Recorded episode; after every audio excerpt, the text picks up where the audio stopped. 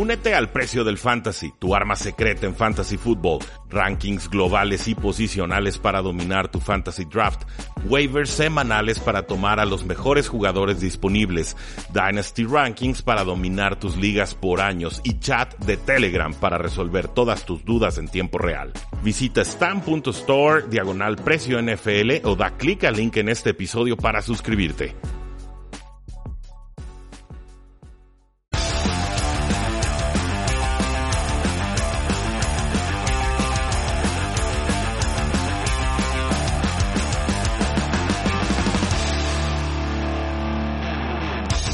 Saludos a todos y bienvenidos a un programa más de Tres y Fuera, donde la NFL no termina y nosotros tampoco. Mi nombre es Rudy Jacinto, me encuentran en Twitter como arroba NFL y espero que sigan apostando con instabet.com, código promocional Tres y Fuera, para recibir sus 500 pesos totalmente gratuitos y así empiecen a ganar con la NFL o con otros eventos. El día de ayer tuvimos el NBA Draft, muy movido, otro de los hermanos Ball eh, seleccionado alto en, aquel draft. Entonces, veremos qué sucede con la National Basketball Association. Pero hay ese y otros eventos que pueden estar apostando en instabet.com. Aprovechenlo, código 3 y fuera. No se van a arrepentir, no tienen nada que perder. Y así le dicen a Instabet, oye, los de tres y fuera sí nos están mandando gente para que nos conozcan mejor. Así que es una gran forma, una gran manera de apoyar a este proyecto que quiero creer a ustedes les gusta y que nosotros queremos seguir haciendo eh, por mucho, muchísimo tiempo. Muchas gracias. Eh, no hablé del Monday Night Football. grabé previamente los episodios con Oscar en youtube.com diagonal 3 y fuera y quedó pendiente el Monday Night Football. Así que de forma muy atrasada voy a dar comentarios muy breves al respecto. Gana Vikings 19 a 13. No fue un juego vistoso, fue un juego trabado, fue un juego soso hasta por momentos. Eh, importante, por supuesto, en la pelea por la NFC Norte, ¿no? vikingos, osos y los Lions y, los empacadores de Green Bay. Eh, han mejorado los vikingos de Minnesota. Yo, yo la reserva que tenía aquí es que pues la defensa de los Osos de Chicago sabía que la fórmula ofensiva de Vikingos era correr y correr y correr con, con Dalvin Cook, ¿no? Y, casi todo el partido lo contuvieron. Cook terminó con 96 yardas y 30 carreos, 4 recepciones y 16 yardas. Hubiera sido una peor tarde para Dalvin Cook de no haber una lesión del liniero Hicks. Eh, me parece que a partir de esa lesión se le empiezan a abrir un poco los carriles a, Cook. Entonces, mi sentir, siento que era apropiado. Mi sentir era que eh, Dalvin Cook se le iba a pasar mal.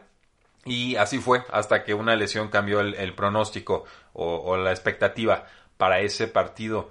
Eh, Matt Nagy decidió ya no mandar jugadas. El head coach de los Osos de Chicago da un paso al costado, le da oportunidad a Bill Lazor y, no mejoran, no mejoran. 117 yardas netas en ofensiva en la primera mitad. Eh, después de la pausa les fue peor.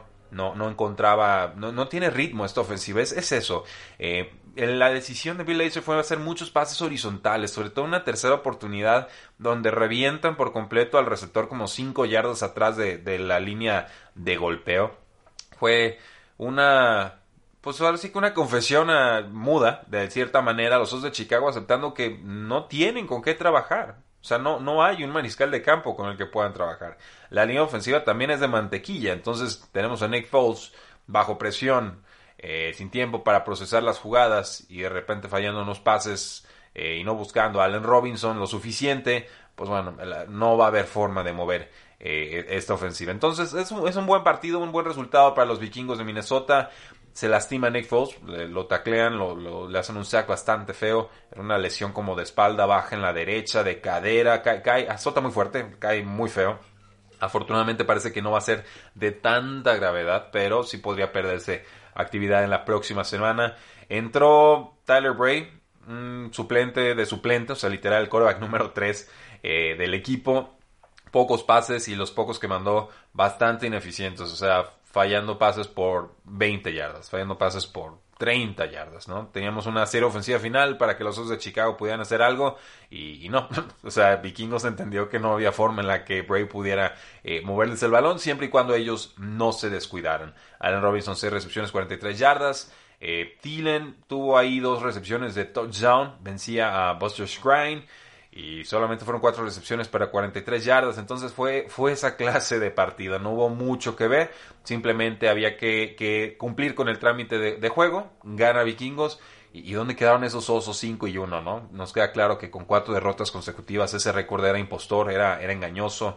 Aquí lo denunciamos, en muchos espacios también se comentó, la, forma de ganar es importante y por eso hay que fijarnos en cómo ganan los equipos los partidos y también en cómo los pierden, porque hay formas de perder y hay formas de ganar.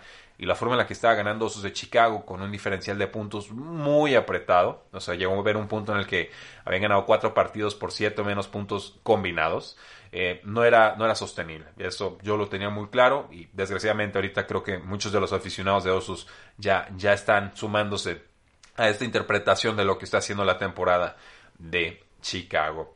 Pero tenemos un lindo juego el día de hoy. Tenemos un Thursday Night Football muy atractivo. Ahora sí, muy atractivo. Lo único que podría afectar es, pues que es una semana corta, llegan menos descansados, pero la última vez que se enfrentaron estos dos equipos hubo un tiroteo, hubo espectáculo, hubo fuegos pirotécnicos. Los Seattle Seahawks reciben a los Arizona Cardinals. Seahawks es favorito por tres puntos y la línea combinada está en 50 y seis y medio. Los Seahawks vienen del peor partido posiblemente en la carrera de Russell Wilson con errores muy poco característicos que ya comentamos, fallando pases, siendo interceptado, no corriendo cuando tenía campo abierto, no saliendo del campo cuando tenía que matar el reloj. Eh, toda una serie de circunstancias que el mismo Russell Wilson tiene que verse en el espejo y entender que eso no se puede repetir, ¿no? Eh, es el peso del equipo, le están pidiendo demasiado, sabe que si no es él nadie va a sacar adelante a la franquicia. Eh, porque el costado defensivo simplemente no, no aparece, no presiona, no consigue intercepciones, eh, en profundidad los, los matan, o sea, son tiroteos todos los días y es muy difícil vivirte la de tiroteo en tiroteo eh, en la NFL. ¿Cómo pueden ganar los Arizona Cardinals? Eso sería la primera pregunta que me haría yo en este enfrentamiento de equipos con seis victorias y tres derrotas. Es un partido complicado, un juego difícil, un juego a domicilio. Hemos visto que Arizona le puede competir a cualquiera y le puede competir bien. La vez pasada ganó Arizona 37 a 34 en tiempo extra. Recordarán todos los errores que cometió Seahawks en aquel entonces para permitir el tiempo extra y luego perder también en, tiempo extra. Fue Dike Metcalf el que dominó en aquel encuentro. Antes de ese encuentro, perdón, en ese partido lo desactivaron. El tema aquí con Arizona es entregas de balón tienen que forzar entregas de balón. O sea, tienen que mandar la presión a Russell Wilson. Tienen que obligarlo a tener un partido malo más, que no es sencillo, pero eh, lo han estado capturando mucho Russell Wilson en partidos anteriores, ¿no? 5, 6, 7 golpes de quarterback, acelerándole el proceso interno y entonces es eso, creo que Arizona se va a tener que comprometer con blitzes muy puntuales, eh, obviamente no quedando desnudos en la parte eh, trasera, pero disfrazándole las intenciones. Nos decía nuestro compañero Oscar Huerta de Tres y Fuera Cardinals que de alguna manera eh, Arizona puso el template, no puso ahí el, el plano sobre cómo poder atacar a Russell Wilson y, y tener cierto éxito en esta temporada. Creo que, va por ahí, creo que va por el tema de la presión, el, dedicar más efectivos a la presión, no en todas las jugadas, sino en momentos puntuales y sobre todo disfrazar las intenciones, que no sea eh, tan obvio que Russell Wilson pueda resolverlo con una simple lectura eh, de campo. Funciona la ofensiva de Seahawks, sí, pero también ha entregado el balón siete veces en sus últimos dos partidos. Y bueno, también entregaron tres veces el balón contra los Arizona Cardinals. Por otro lado, Arizona ha tenido nueve recuperaciones de balón en tres de sus últimos cuatro partidos combinados. ¿Cómo puede ganar Seahawks? Entregas de balón, entregas de balón, entregas de balón. O sea, la defensa tiene que hacer algo. No, no pueden permitirse que cada serie ofensiva de Arizona acabe en tres puntos o, en siete puntos. Es algo, es algo difícil. Arizona tiene récord 4 y 0 cuando consigue dos entregas de balón o más. Seattle tiene récord 6 y 0 cuando pues bueno, entrega el balón menos de dos veces por partido. Y es lógico, la entrega de balón es eh, uno de los diferenciadores o de las características estadísticas más importantes para definir quién va a ganar un partido. Normalmente quien gana el diferencial de entregas de balón gana el, partido. O sea, quien recupera el balón más veces de las que les entrega, gana el partido. A veces es muy sencillo el fútbol americano de, en, estos puntos. El tema aquí es que Seahawks tiene a Tyler Lockett, tiene a DK Metcalf y si trata de correr la realidad es que no lo consigue. Sigue lastimado Chris Carson, esperamos que pueda aparecer esta semana. Eh, Carlos Hyde también lastimado. Travis Homer también salió golpeado. Está el novato DJ Dallas. Eh, probablemente tenemos que confiar en Alex Collins, ¿no? un hombre del pasado que era relevante en 2016, quizás 2017. Llegó a estar un rato con los Baltimore Ravens. Dejó de aparecer muchas temporadas y ahora está de regreso con los Seahawks en una historia de redención. Yo aquí voy a, tomar a los Seahawks. Creo que voy a confiar en ellos una vez más, no lo hago con gusto. Eh, entiendo que los partidos de Arizona son muy emocionantes, simplemente todavía desconfío de que comunidad completa estén para competir por cosas importantes esta temporada. El avance que está teniendo Kyler Murray es significativo, sí, pero no olvidemos que dependieron de una Ave María para ganarle a los Buffalo Bills. Entonces están obviamente poniéndose en circunstancias en las cuales no vas a salir ganando todas las veces, ¿no? Si tienes que depender de, de una Ave María, un pase milagro, de, de que te entregue el balón Russell Wilson tres veces, pues eh, falta algo, ¿no? Creo que, creo que todavía le falta algo a esta, a esta franquicia en, cuanto a piezas, en cuanto a talento, en cuanto a estructura. Ni se diga a los Seahawks, ellos también les falta un montón. Pero eh, si vamos a hablar de tiroteos, yo casi siempre me voy a decantar por Russell Wilson. Así que denme Wilson. De las apuestas, pues si tomo a Seahawks, creo que los tengo que tomar con el menos 3. Eh, prefería meterle ahí un, una reducción de puntos. Denme el dos y medio, ¿no? Así quédense con más, dinero del premio, pero que no sea el, la patada o el gol de campo de diferencia la, la diferencia como tal, ¿no? Valga, la redundancia, porque si queda en ese menos 3 para efectos de apuestas es un empate y nos regresan nuestro dinero. Así que voy a tomar a Seahawks en este partido porque eh, va a ser, eh, se esperan muchos puntos porque Russell Wilson, porque son locales, aunque la localidad no importa tanto esta, esta campaña. Y porque la primera vez que se enfrentaron, la verdad es que Seahawks tuvo que haberlo ganado muy fácil y quiero creer que pueden aprender de sus errores. Veremos si lo logran o no. Y antes de despedirnos, damas y caballeros, un reporte de lesionados. Creo que es importante porque el día de ayer fue miércoles. Es una fecha en la que muchos veteranos descansan pero también podemos irnos dando una idea de qué jugadores van a aparecer y cuáles no en esta semana 11. Joe Brees ya confirmado va a estar fuera por lo menos dos semanas y yo creo que va a ser más tema de lesiones de costillas y de pulmón colapsado. En dos semanas lo van a volver a evaluar, entonces James Winston probablemente va de titular con Santos. El corredor Christian McCaffrey ya está oficialmente descartado para la semana 11. Mike Davis, Ben y Sálvanos también estamos esperando el estatus de Teddy Bridgewater, así que probablemente las Panteras se van a decantar por el juego terrestre en este partido y usar a PJ Walker como quarterback titular.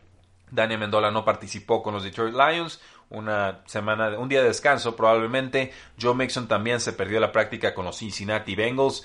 Eh, él pues, no jugó la semana anterior y no lo vemos practicar todavía. Si no practica por lo menos el viernes, no podemos confiar en Joe Mixon en ligas de fantasy football.